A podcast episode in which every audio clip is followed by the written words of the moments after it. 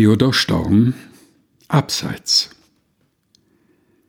Es ist so still. Die Heide liegt im warmen Mittagssonnenstrahle. Ein rosenroter Schimmer fliegt um ihre alten Gräbermale.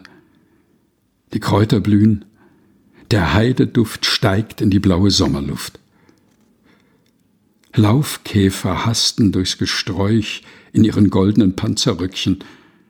Die Bienen hängen Zweig um Zweig sich an der Edelheide Glöckchen. Die Vögel schwirren aus dem Kraut. Die Luft ist voller Lerchenlaut. Ein halb verfallen niedrig Haus steht einsam hier und sonnenbeschienen. Der Kätner lehnt zur Tür hinaus, behaglich blinzelnd nach den Bienen. Sein Junge auf dem Stein davor schnitzt Pfeifen sich aus Kälberrohr.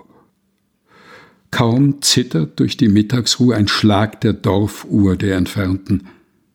Dem Alten fällt die Wimper zu. Er träumt von seinen Honigernten. Kein Klang der aufgeregten Zeit drang noch in diese Einsamkeit. Theodor Storm Abseits gelesen von Helga Heinold